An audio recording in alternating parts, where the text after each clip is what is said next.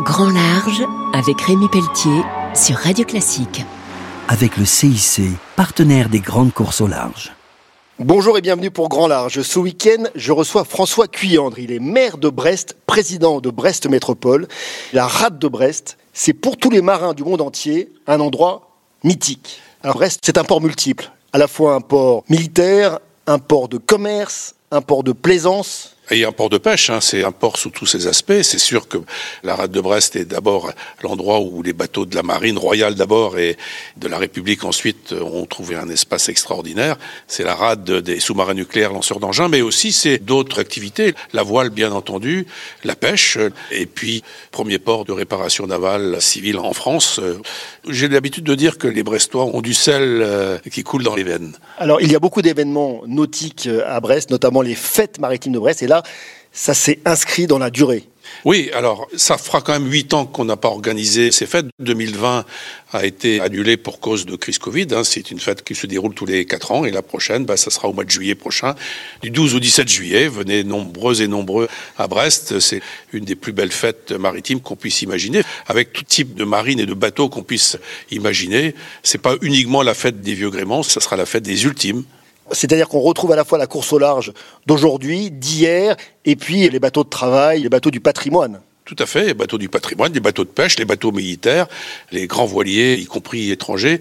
Il y aura à peu près 1000 bateaux. On a plus de demandes que de capacité à accueillir les bateaux. En tout cas, ce sera une grande fête, fête en mer et fête à terre hein, pour celles et ceux qui n'ont pas la chance de monter sur les bateaux. C'est aussi une ambiance assez extraordinaire sur les quais. Nouvel événement majeur, complètement inédit, le Brest Arkea Ultime Challenge, les six plus grands multicoques de la planète qui partent affronter les 40e rugissants, les 50e hurlants avec des variations extrêmes de conditions météo.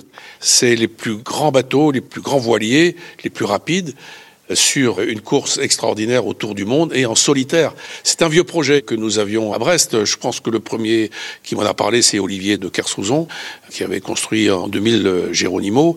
Et puis, avec OC Sport, le Télégramme, on arrive à cette course mythique avec les six grands voiliers les plus rapides au monde et puis des marins extraordinaires. François Cuyandre, là nous sommes au Palais de Chaillot, au site parisien, donc au musée national de la marine, qui a été créé il y a plus de 250 ans.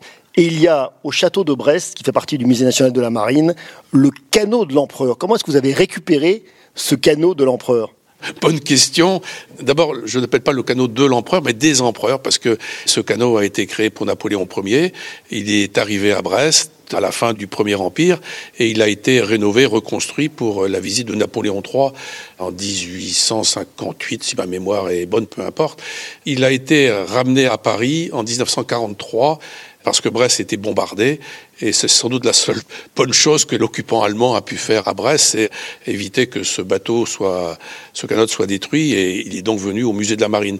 Et lorsque le musée de la Marine à Paris a été entièrement refait, eh bien, il a été décidé de ramener ce canot, ce canot à Brest. Il est au plateau des Capucins, dans un endroit qui est assez extraordinaire.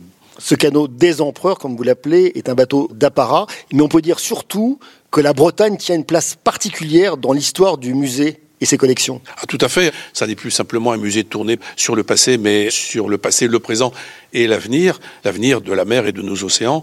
Je crois que c'est quelque chose qui mérite d'être connu et visité. Venir au musée national de la marine, c'est peut-être ressortir avec le sentiment que la mer est un bien commun à défendre. Tout à fait. Nous avons ouvert en complément d'Océanopolis à Brest un espace qu'on appelle 70.8. C'est la part des océans sur cette planète qu'on appelle planète Terre et qui en fait est la planète mer. Et notre avenir passe aussi et peut-être surtout par les océans.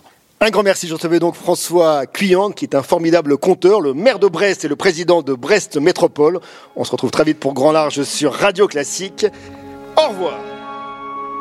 C'était Grand Large avec Rémi Pelletier sur Radio Classique. Avec le CIC, partenaire des grandes courses au large.